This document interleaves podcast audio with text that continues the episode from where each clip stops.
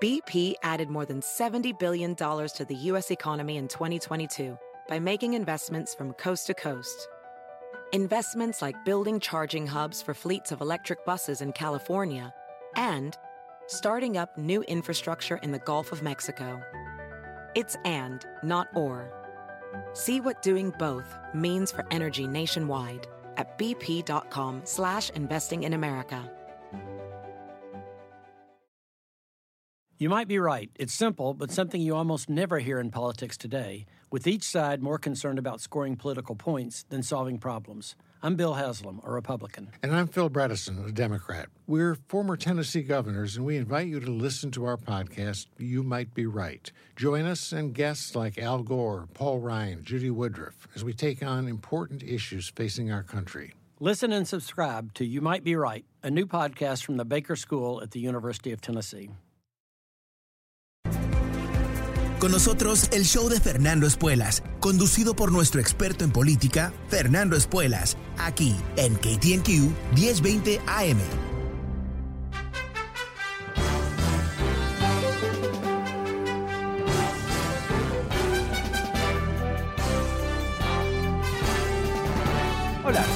Soy Fernando Espuelas desde Washington. Muy buenas tardes, gracias por acompañarme. Empezamos una nueva semana juntos, la semana de Thanksgiving.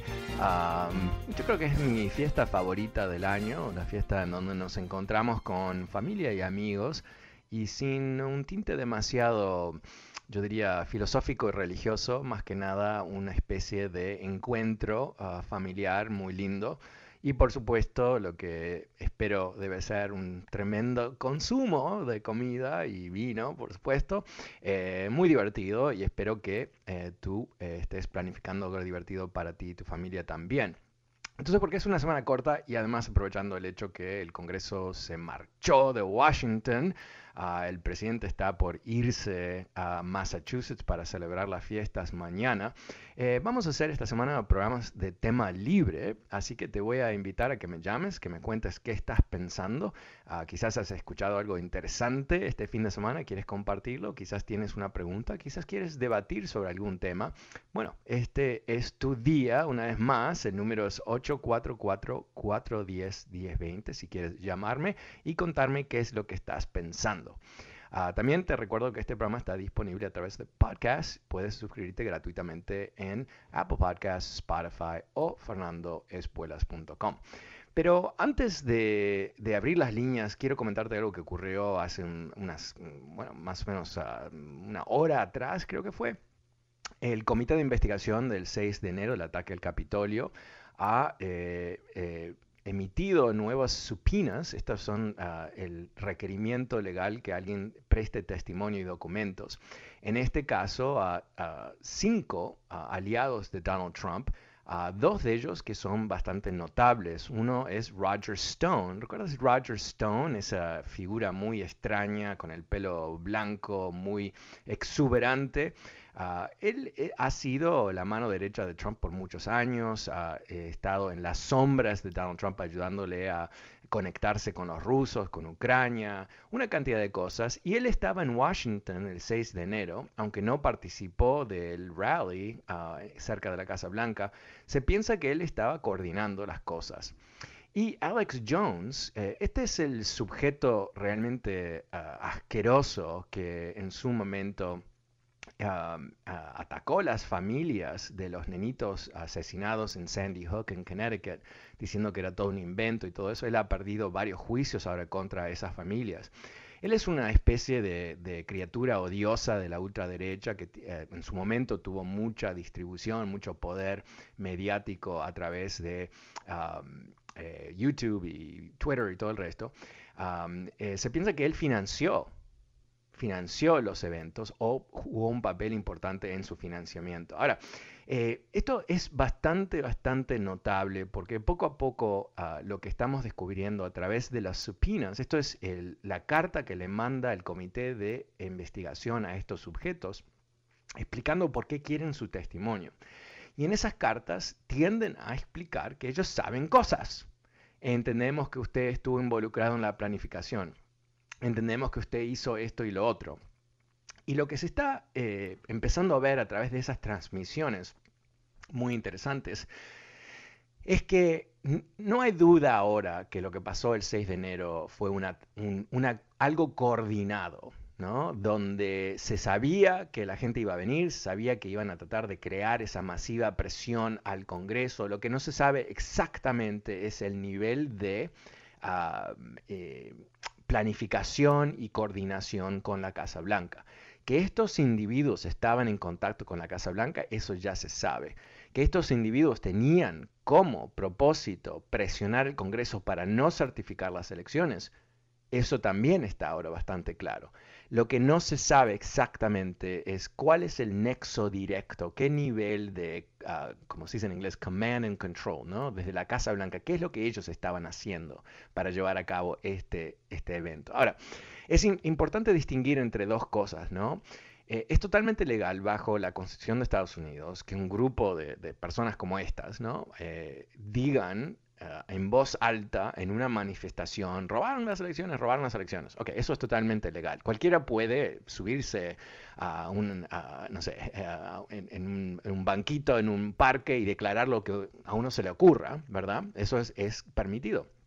Otra cosa totalmente diferente es coordinar un intento de parar un procedimiento legal del Congreso, en particular el traspaso de poder de una presidencia a otra. Eso es ya otra cosa totalmente.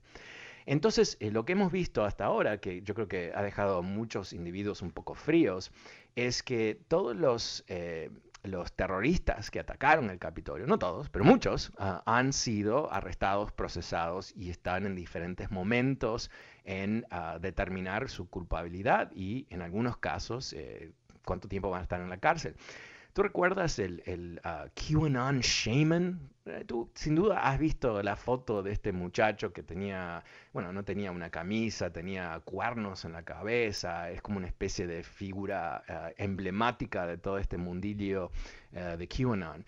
Bueno, él finalmente va a terminar en la cárcel más o menos cinco años cinco años. Y lo que el abogado ha dicho es que más allá de, de que él asume su propia responsabilidad por lo que hizo, que lo que ha pasado aquí es que gente como él, con serios problemas mentales, dice su abogado, fueron manipulados por figuras muy importantes que les incitó a tomar estas acciones.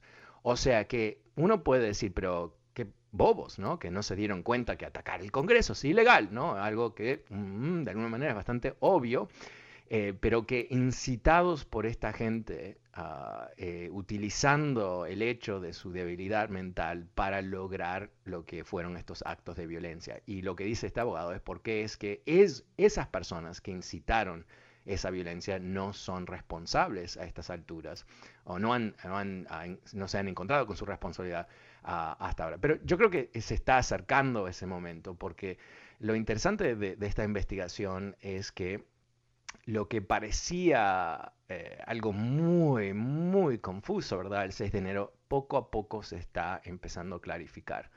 Y lo que vemos aquí es que varios grupos muy íntimamente ligados a la Casa Blanca participaron en la planificación de todos estos eventos.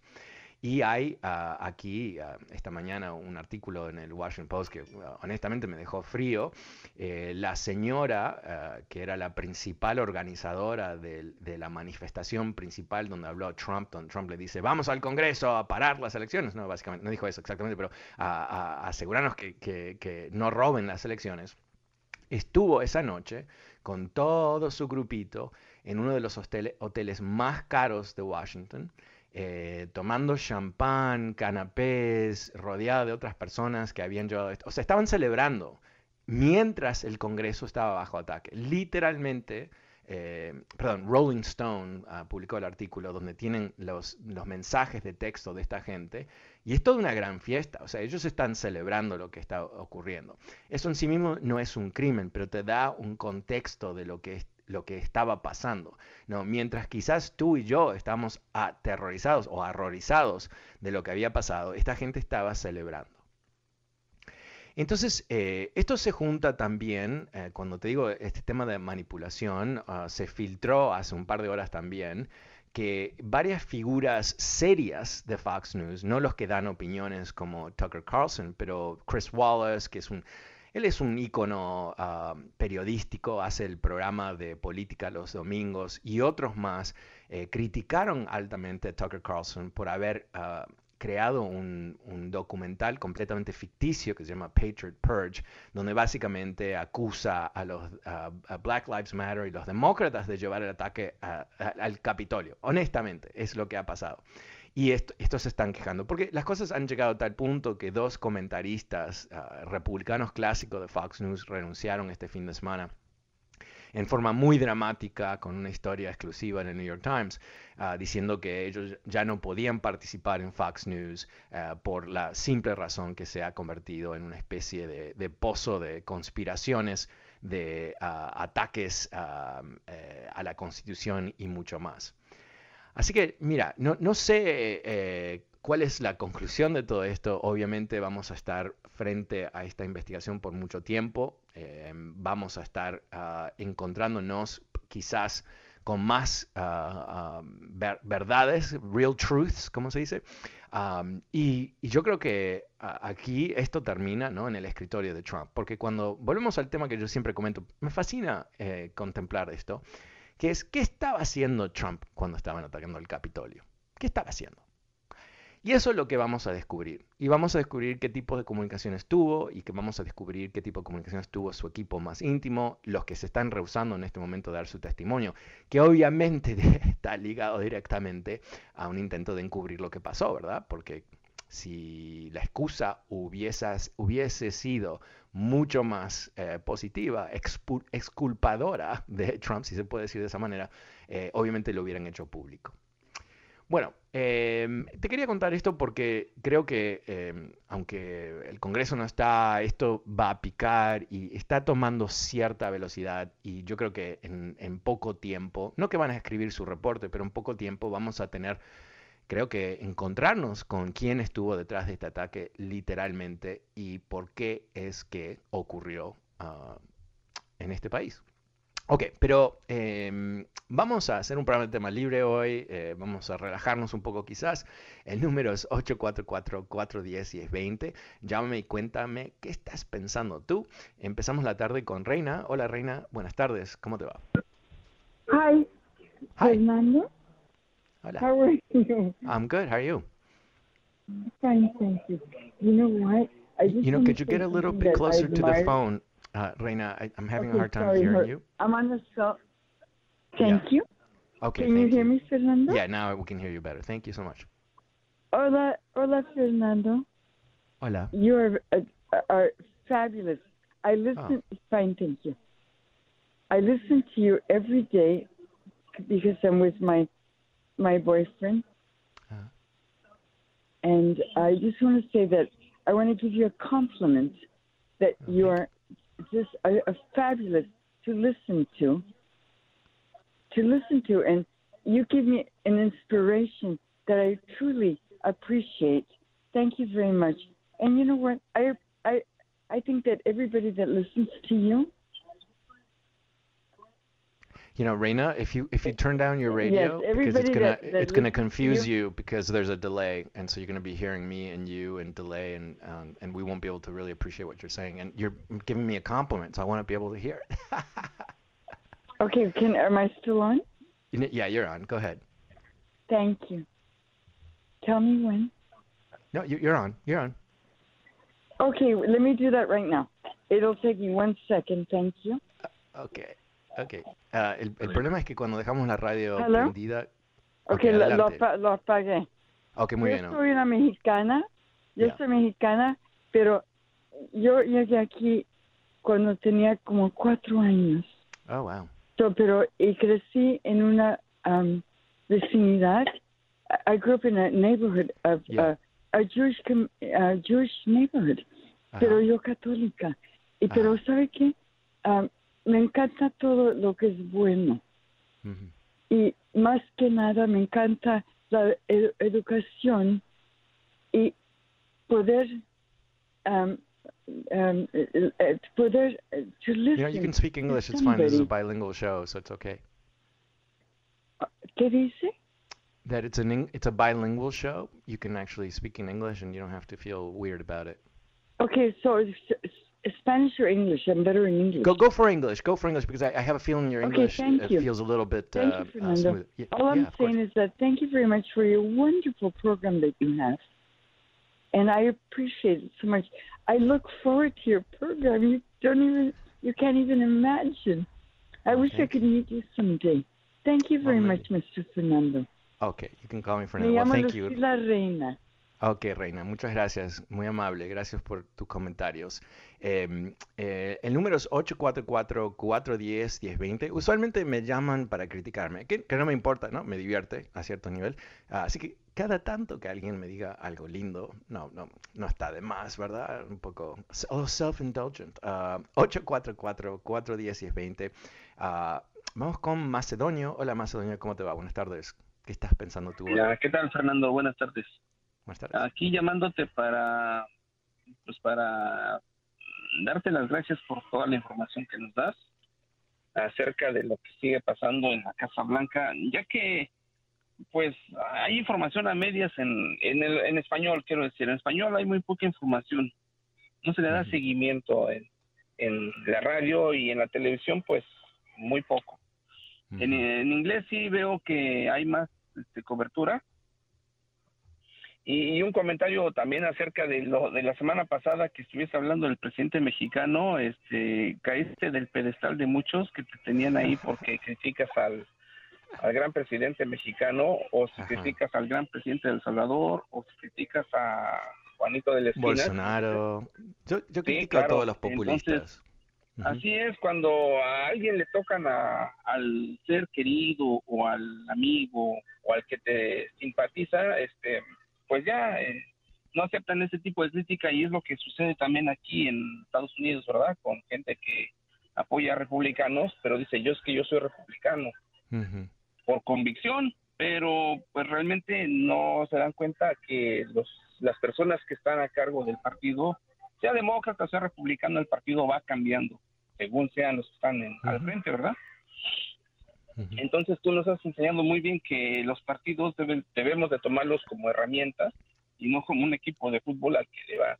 Exacto. Eh, exactamente, entonces pues nuevamente gracias Fernando por toda la información y esperemos que, que siga este programa por más y que hubiera otros como el tuyo también. Muchas gracias, Gracias. Fernando. No, gra- gracias Hasta a ti, luego. gracias.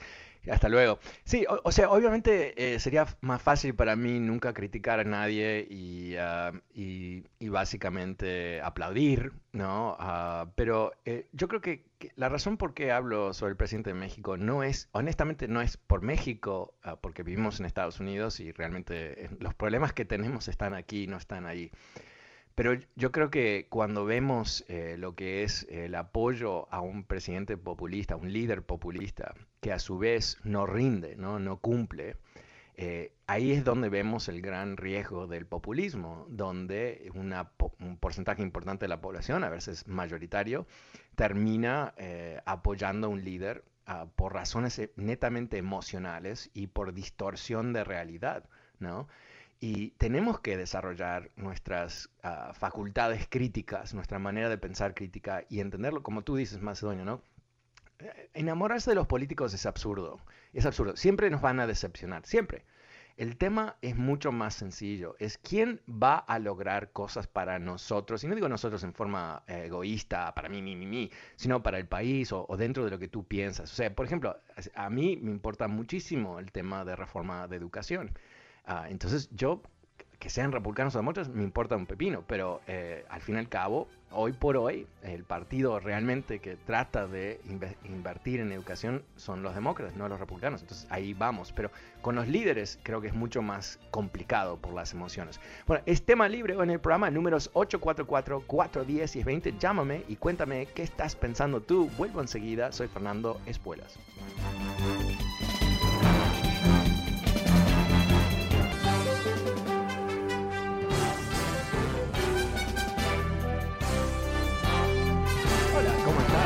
Espuelas. Espuelas desde Washington. Muy buenas tardes. Gracias por acompañarme empezando esta nueva semana juntos con un programa de tema libre, abriendo las líneas para escucharte a ti. Llámame, cuéntame qué estás pensando. El número es 844-410-1020. 844-410-1020. Pasamos ahora con Miguel. Hola Miguel, ¿cómo te va? ¿Qué estás pensando tú? Fernando, buenas tardes. Como siempre, un placer saludarte, Fernando. Gracias. Ah, quería, bueno, el, tema que te quería decir, como tema libre, te quería preguntar. Eh, ¿Tú cómo miras lo que el presidente salvadoreño está haciendo? Porque yo recibo llamadas, cartas, de todo, y mi familia, mis amigos, todos me hablan que ese era lo que nosotros esperábamos en El Salvador. Que están todos contentos, felices, que este hombre sí está haciendo cambios Qué increíble todo lo que nadie pensaba que era verdad, que lo iba a cumplir y lo está cumpliendo lo que está haciendo. Bueno, em, no es algo sobre el cual puedo hablar en mucho detalle, solamente puedo compartir contigo lo que es ah, su fama en, los medios internacionales, en, ah, desde el Departamento de, Estado hacia los periódicos y revistas y The Economist y todo el resto. Em, lo que eh, se destaca Bukele es ser un, populista autoritario que ha eh, retocado los poderes del Estado para poner en sus propias manos eh, todo el poder. Básicamente jugó en forma bastante dura con el poder ah, por Dios, con el poder de justicia, con las cortes, con la Corte Suprema, eh, es alguien que parece estar dando señales, no digo en forma eh, exacta a otros, pero señales de que él quiere quedarse en el poder para mucho, mucho tiempo. aquí tenemos, eh, volvemos al, tema esencial, cómo podemos llegar a entender a un, a un populista, ¿no? los populistas, escúchalo en la palabra, populista, ¿no? ¿Qué es lo que hacen tienden a tomar ciertas acciones que los van a hacer populares, mientras tanto están dinamitando las estructuras del Estado para poner más y más poder en sus propias manos. Y eso no es sostenible a través del tiempo y obviamente es algo que dinamita la democracia. Ahora, pensemos dónde ocurren, dónde, dónde salen estos líderes populistas, porque no tienen que ser de la derecha ni de la izquierda, pueden ser de ambos o puede ser indefinido. Eh, ocurre en estados de Europa con mucho dinero y en países pobres como puede ser El Salvador. Entonces, ¿qué, es lo que conecta todo esto? ¿Por qué es que podemos decir que estos eh, gobernantes son populistas? ¿no? Eh, al fin y al cabo, lo que hacen es una hábil manipulación de, de la gente a través de los medios y a través de otras acciones toman ciertas medidas que lucen ser buenas para la gente. Y, usualmente en todos estos países donde surgen estos individuos, hay algo mal, ¿no? Hay un malestar, hay una decepción con el sistema actual. De hecho, em, eh, a nivel latinoamericano hay un alto desencanto de la población hacia la democracia, porque hemos tenido bastantes gobiernos democráticos, que aunque han sido eh, elegidos y, en forma legítima y todo el resto, son miserables, ¿verdad? Eh, o son corruptos, o no atienden las necesidades de la gente, o prometen durante la campaña, después hacen lo mismo, se roban el dinero y todo el resto.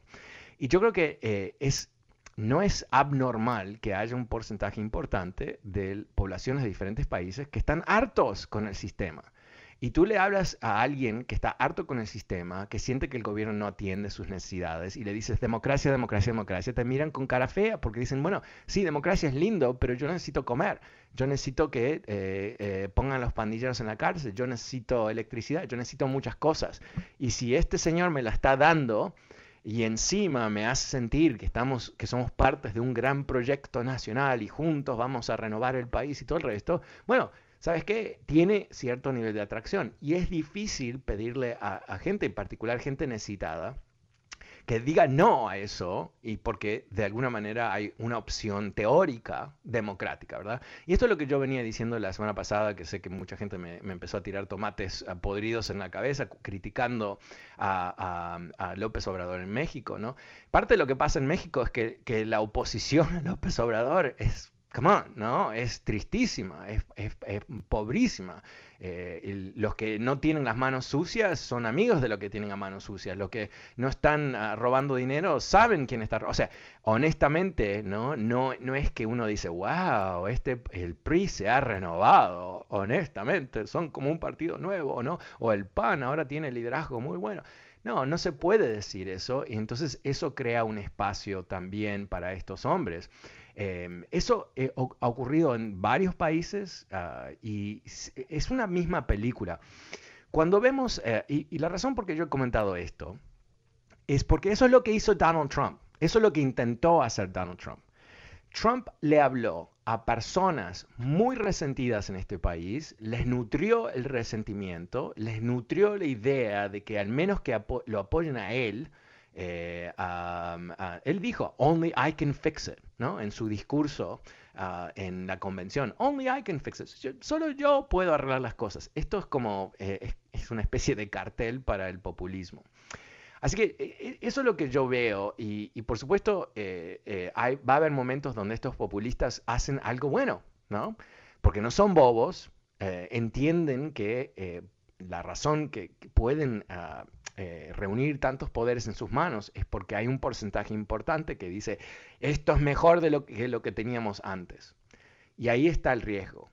Y en Estados Unidos, bueno, vimos cómo se manifestó ese riesgo y lo estamos viendo hasta este momento, ¿no? Con un uh, expresidente que sigue mintiendo y sigue fomentando la idea de que las elecciones no funcionan. Y cuando tú le dices a alguien, las instituciones no funcionan, eh, ¿qué es lo que la gente dice? Bueno, quizás hay que tomar otro tipo de acción. Y eso es el, la sombra que estamos viendo ahora en términos de potencial uh, violencia política en este país, ¿no? Eso es lo que estamos viviendo. Por eso es importante hablar de estas cosas y por eso es importante ser críticos, inclusive si sé que va a haber ciertas personas que usualmente están de acuerdo conmigo que van a odiarme. Ok, eh, obviamente no quiero que nadie me odie, pero al mismo tiempo creo que es más importante eh, eh, que digamos la verdad que ser queridos. Muchas gracias, Miguel. El número es 844-410-1020, es tema libre hoy en el programa. Pasemos con Omar. Hola Omar, ¿cómo te va? Buenas tardes. Ah, buenas tardes, eh, Fernando. Muchas gracias por dejarme entrar en tu línea. Gracias. Eh, sí, sabes que justamente el tema que estás tomando de lo que está pasando aquí eh, me inquieta mucho porque por muchas razones, como que el sistema, el sistema judicial, el sistema de justicia está fallando porque en realidad dicen justicia, pero no hay justicia, porque la balanza se está volteando nada más a un grupo de personas y desgraciadamente está dejando a las minorías con menos con menos justicia.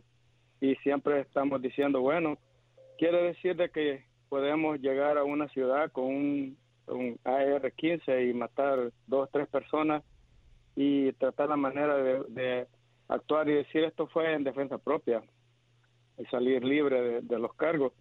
Ese es uno, un comentario que te quería decir. Eso es de aquí. Y referente a, Bukele y López Obrador, eh, creo que no puedo, no quiero comparar a López Obrador con Bukele porque quiero que me escuches, por favor. Fíjate que yo fui a Salvador en el 18. Yo soy salvadoreño. Y yo fui a Salvador en el 18 con mi esposa. Y hay un, una ciudad que se llama Chachuapa, y estaba muy en ese tiempo a las 7 de la noche ya nadie podía andar en las calles.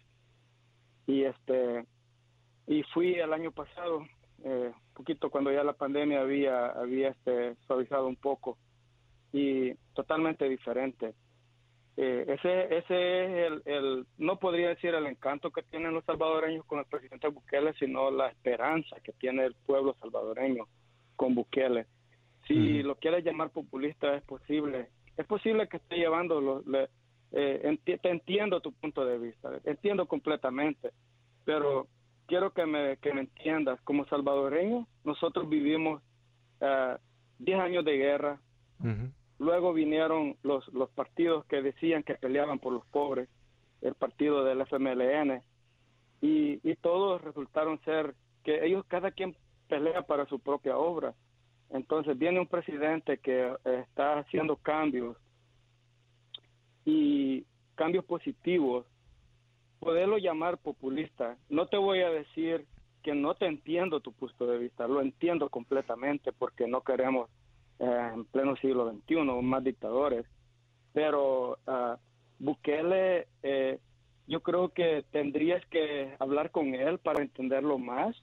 Y entiendo que tú hasta ahorita, pues sí, yo te escucho y te admiro, te respeto mucho. Créeme que te respeto mucho tu punto de vista, pero uh, no podemos comparar, a López Obrador con Bukele, porque López Obrador es un tipo que solamente quiere escuchar lo que él quiere. Y Bukele eh, no ha represionado a nadie de la oposición que les dice con lo que no está de acuerdo, sí les dice. En las conferencias de prensa le dice a los periodistas, pero ¿cuántas cuántas bombas lacrimógenas se han, se han derramado en El Salvador en el tiempo de Bukele? Entonces, cuántas muertes van en el tiempo que está López Obrador en México. Mm, no comparemos El Salvador con México porque son dos gobiernos totalmente diferentes. posiblemente, nada, posiblemente que, que Bukele respeta a López Obrador, ah, pero López Obrador no tiene nada que ver con Bukele. Eh, Fernando, eh, gracias por, dejarme hablar. No, no, por favor. Gracias a ti y, eh, corre el tiempo, por eso eh, solamente antes que, se acabe el segmento. Mira, entiendo tu punto 100%. Eh, la pregunta que yo haría es una pregunta, no una declaración, es si es necesario entregar la democracia para conseguir un presidente que tome buenas acciones para el país.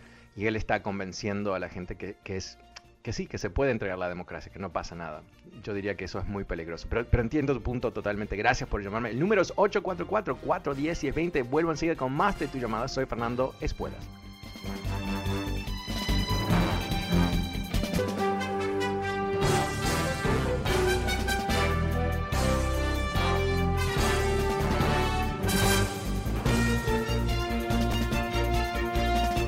Estás? Soy Fernando Espuelas desde Washington. Muy buenas tardes. Gracias por acompañarme. Es tema libre hoy en el programa, el número es 844-410-1020.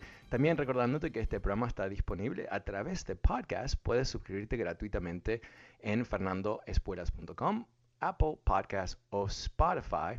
Ahora volvemos a las líneas. Eh, vamos a ver con, creo que es Carlos. Carlos, buenas tardes. ¿Cómo te va? Sí, bueno, Hola Carlos, cuéntame. Sí, eh, mira, eh, me molesta, me molesta que te pongas a hablar de Bukele cuando no sabes la Constitución de El Salvador. Ajá. La Constitución es bien clara. Bukele fue elegido por el pueblo. La bancada CIAN fue elegida por el pueblo a través de votos. Y el punto número uno que tú no entiendes y me molesta en gran manera que abras la boca sin saber la constitución. De acuerdo a la constitución salvadoreña, la asamblea legislativa, grabátelo bien entre ceja y ceja, la asamblea legislativa tiene el poder para cambiar magistrados, tiene el poder para cambiar magistrados. Por eso dijo Bukele, desde un año que tenía de presidente, quería cambiar a los magistrados, pero le dijeron, oye, no puedes, tienes que seguir la constitución. Eso Bukele lo ha explicado una y mil veces. Tú estás siguiendo un guion de los demócratas, porque eres hereje de los, demócratas. Pero tendrías que seguir la constitución, basada en la constitución. A ver, a ver, a ver, a ver si me puedes explicar. Eh, la constitución de, de, El Salvador no permite la reelección.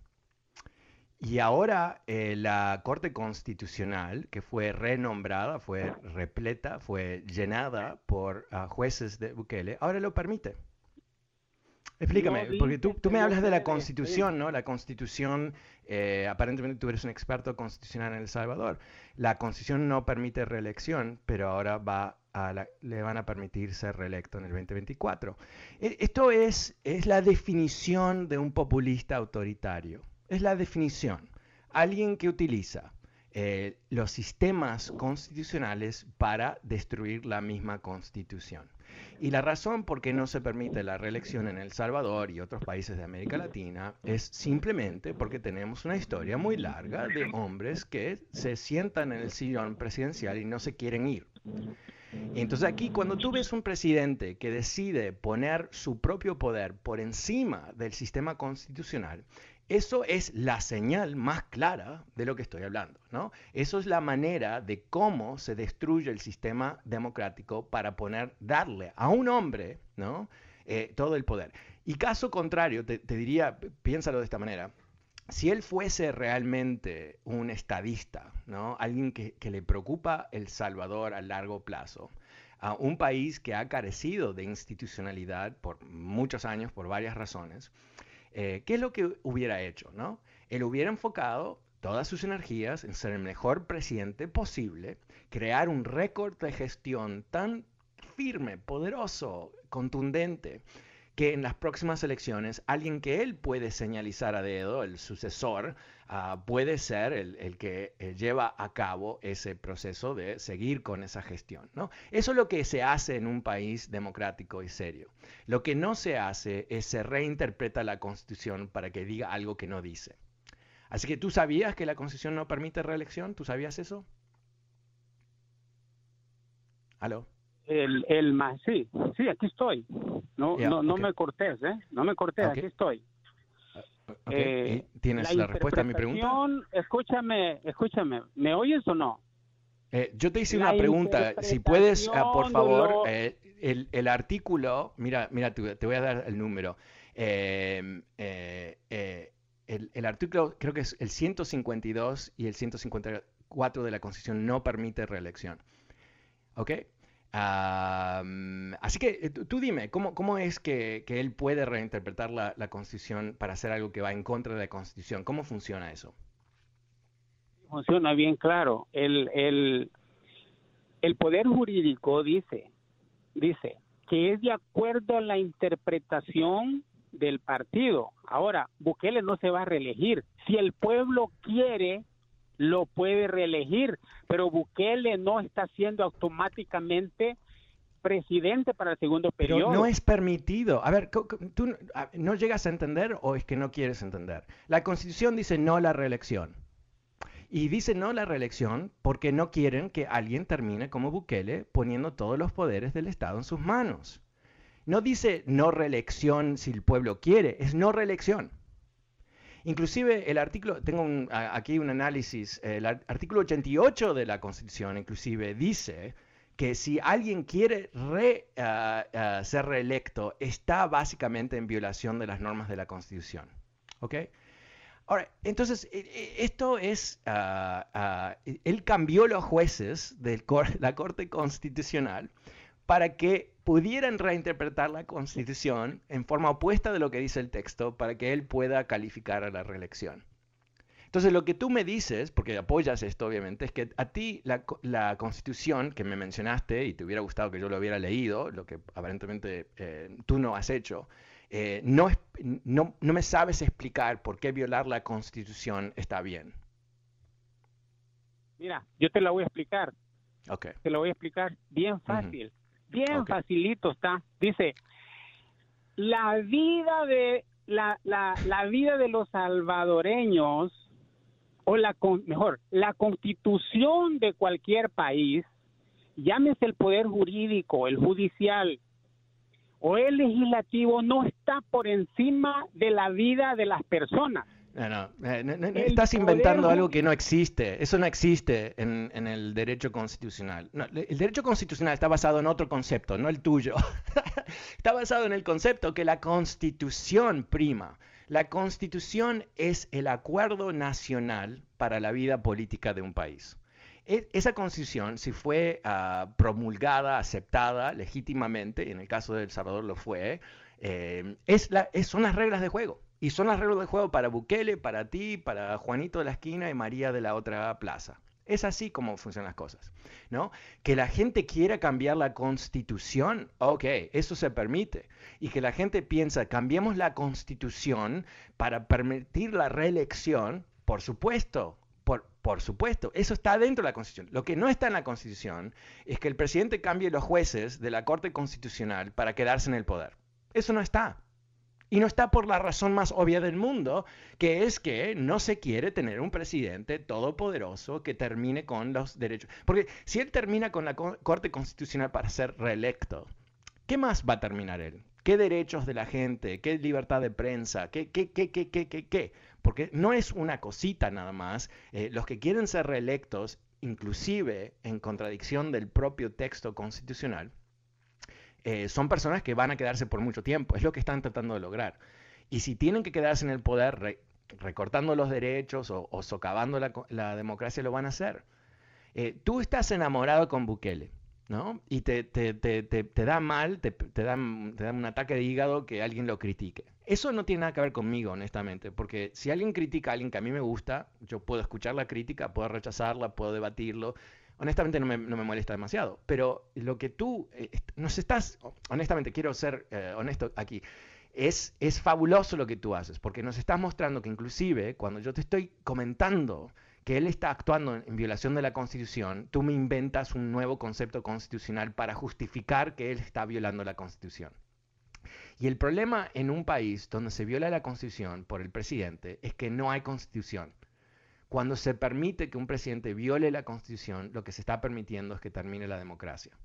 Y no sé, mira, reconozco que yo soy un total ignorante en lo que tiene que ver con El Salvador, pero me imagino que es más deseable tener un sistema constitucional democrático que pueda eh, atender las necesidades de la gente que tener uh, un superpoderoso con una gran sonrisa y, gran, y un número tremendo de seguidores en Twitter, uh, reinterpretando la constitución a su gusto.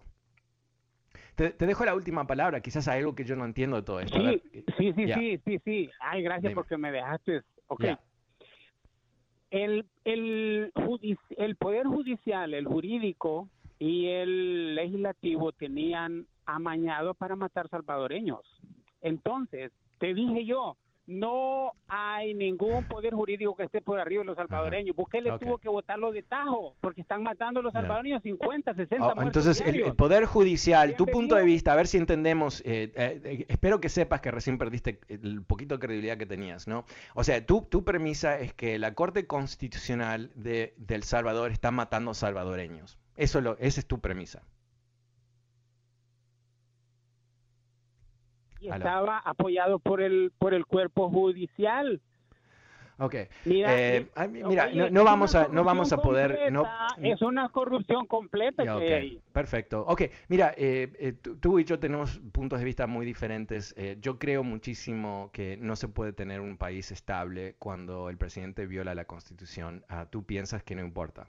Eh, tú piensas, eh, honestamente, tú eres exactamente el tipo de persona que me preocupa aquí en Estados Unidos. Alguien que está dispuesto a, entregar el sistema ah, legal por un sistema personalista. Alguien que está dispuesto a decir, sí, pero es que Trump realmente sabe qué hay que hacer.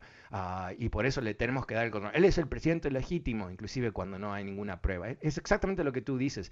Tú eres un trumpista sin saberlo, ¿no? Eh, en, El Salvador, donde tú no te importa que el tipo violó la constitución, está todo bien porque te gusta y él está haciendo cosas que te gustan, entonces está todo bien. Ok, eh, usualmente eso no termina muy bien. Es, una, es un tipo de película donde hemos visto el guion muchas veces y termina usualmente en si no revolución, en, golpes para alguien, ¿no? Espero que, no sea el caso en El Salvador, pero eso es lo que usualmente ocurre. Muchas gracias. El número es 844-410-1020. Pasemos con Juan. Hola Juan, ¿cómo te va? Buenas tardes. ¿Qué estás pensando tú hoy? Sí, buenas tardes. ¿Cómo está usted? Bien, gracias. Cuéntame. Felicidades por tu trayectoria. Quiero saber, no, necesito que sepas que cada vez que está tu programa, eres parte del miembro de mi familia porque cada vez que ah. está tu programa estamos en la mesa comiendo. Ah. Y eres parte de nosotros, de nuestra familia. ¿Por qué? Porque dices la verdad. Porque te esfuerzas a hacer entender a los que no quieren entender que la verdad no cambia. La verdad es la verdad y no hay nadie que la pueda cambiar independientemente del partido que, que digamos que tenemos.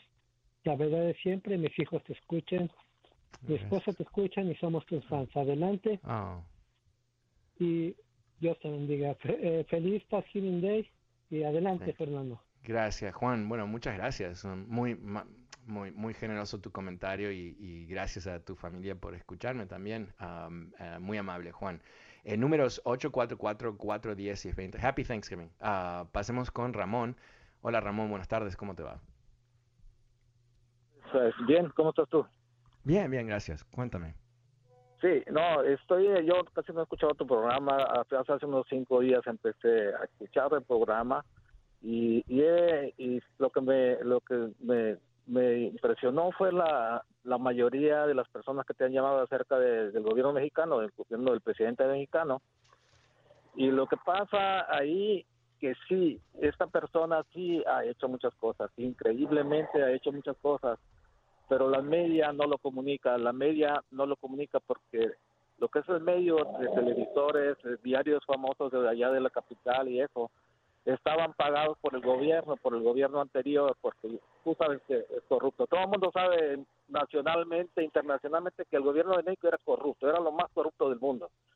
Y tenían mucho dinero, manejaban ese dinero, le daban a, a, medios, por ejemplo, televisores como Televisa, Azteca, todo eso les daban eh, les daban mucho dinero. Impresionante lo que ya ya han, estudiado el dinero que agarraban esos de, esos medios y, y es muchísimo dinero muchísimo. Entonces ahora cuando este presidente entró pues no les dio esa cantidad de dinero que ellos estaban acostumbrados a agarrar. Entonces el pleito de ellos es que no dan buena información verdad no dan buena información.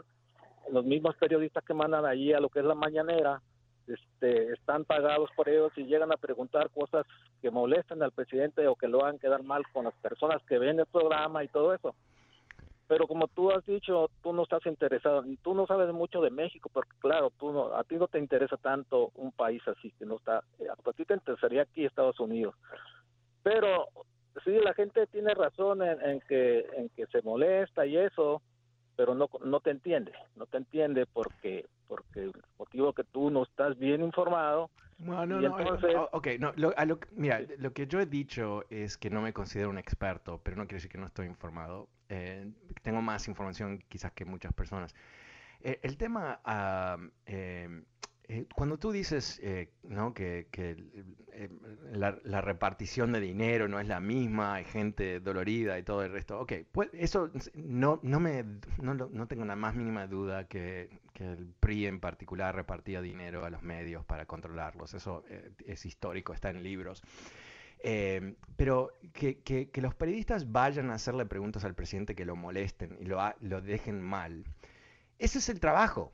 O sea, eh, a mí me, parece que es no entender... Ok, vamos un, paso hacia atrás, perdón. El hecho que el presidente de un país esté dando conferencias de prensa todas las mañanas como un programa de televisión, eso es lo abnormal, ¿no? Ok, él está, ha decidido hacer eso. Entonces, en vez de gobernar, él se invierte una hora o lo que sea todas las mañanas en hacer eso. Y esas, esas intervenciones de él no son simplemente informativas, ¿verdad? Eh, son eh, momentos donde él ataca, ataca a, supuestos enemigos, gente que no le gusta, gente que lo ha criticado, quien sea. Ok, eso también es muy raro, ¿no? Porque usualmente los, presidentes se mantienen a cierta distancia y cuando dan ah, una entrevista o algo así es muy puntual, muy específico y dejan que sus ministros y todo el resto de los asesores hablan con la prensa habitualmente. Pero ¿por qué es lo que, hace ese show uh, López Obrador? ¿Por qué lo hace? Yo, mi, mi opinión, por lo menos, obviamente no sabemos, eh, es que es ese proceso de tratar de hablarle directamente a la gente sin filtro, sin ser cuestionado. Y lo que él espera poder hacer es uh, básicamente uh, desprestigiar a los medios independientes para que cuando lo critiquen la gente no se lo crea. Y, por supuesto, esto también es muy siniestro, ¿no? Porque una cosa es que un presidente esté en desacuerdo con la cobertura que recibe de la prensa. Eso es lo más normal del mundo, porque la prensa no es tu amigo cuando tú eres presidente y que la prensa te haga preguntas mal educadas y todo eso, le pasa a Biden, le pasa al primer ministro de Gran Bretaña, al presidente de, Brasil. Eso pasa, es lo que pasa, es normal, ¿no? Pero recordemos qué está haciendo él. Él está distrayendo a la gente, está distrayendo a la gente, está eh, diciendo que es, este que es el culpable y son los elites y es el este y el otro y el otro partido. Nunca es su propia responsabilidad, ¿verdad? Él no se responsabiliza por las cosas que ocurren. Entonces, eh, ¿qué es lo que ha pasado? Él, él te condicionó. Uh, no recibí un... Ah, perdón, no escuché el, uh, el cue. Ok, bueno, pero me quedé sin tiempo igual. Ok, vuelvo mañana. Soy Fernando Espuelas. Muchísimas gracias. Chao.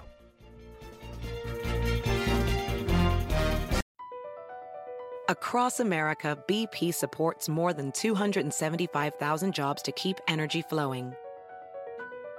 Jobs like building grid scale solar energy in Ohio and producing gas with fewer operational emissions in Texas. It's and, not or. See what doing both means for energy nationwide at bp.com slash investing in America. Can you remember a time when you thought someone you disagreed with might actually be right? In the new podcast, You Might Be Right, former Tennessee governors Bill Haslam and Phil Bredesen pose that question to guests like Paul Ryan, Al Gore, and Judy Woodruff. Come for the stories, stay for the substance and expert insights into some of the most challenging issues facing the country – including affordable housing, crime, and education. Listen to You Might Be Right, a new podcast from the Baker School at the University of Tennessee, available wherever you get your podcasts.